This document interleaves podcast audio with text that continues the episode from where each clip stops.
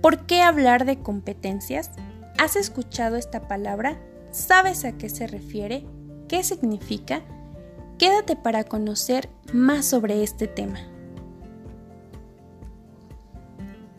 Como seres humanos, estamos en constante transformación.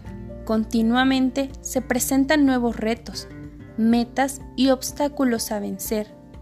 Para todo esto se necesita tener, conocer y poder desarrollar habilidades que nos permitan alcanzar dichos objetivos. Cuando éramos pequeños, desconocíamos mucho de lo que ahora sabemos. Por ejemplo, recuerdo que cuando era pequeña no sabía andar en bicicleta, y esa es una habilidad que ahora sí poseo. Pero, ¿cómo logré desarrollar esa destreza? Exacto, a base de practicar.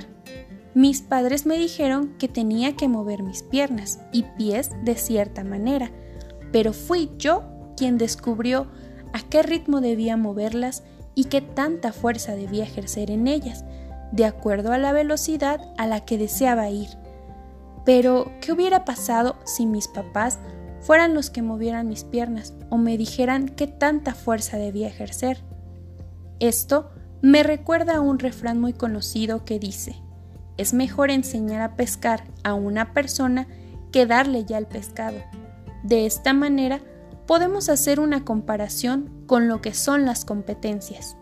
Esas destrezas, conocimientos, actitudes, valores y habilidades que nos permitirán en la medida de lo posible a no depender de alguien más para poder desempeñar o ejecutar alguna actividad.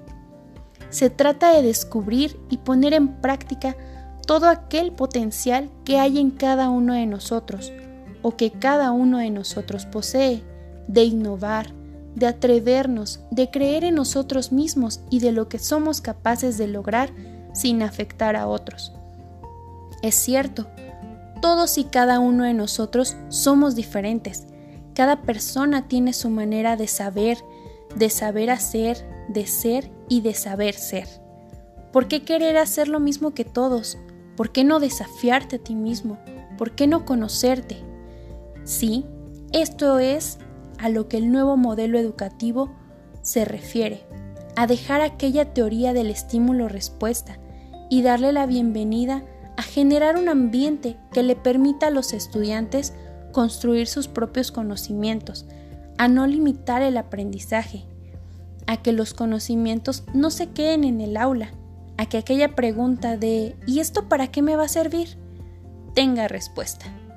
Este nuevo enfoque por competencias nos posiciona como personas integrales, capaces de ser críticos, reflexivos y analíticos. Así como lo expresa Freire, la educación no cambia el mundo, cambia las personas que van a cambiar el mundo.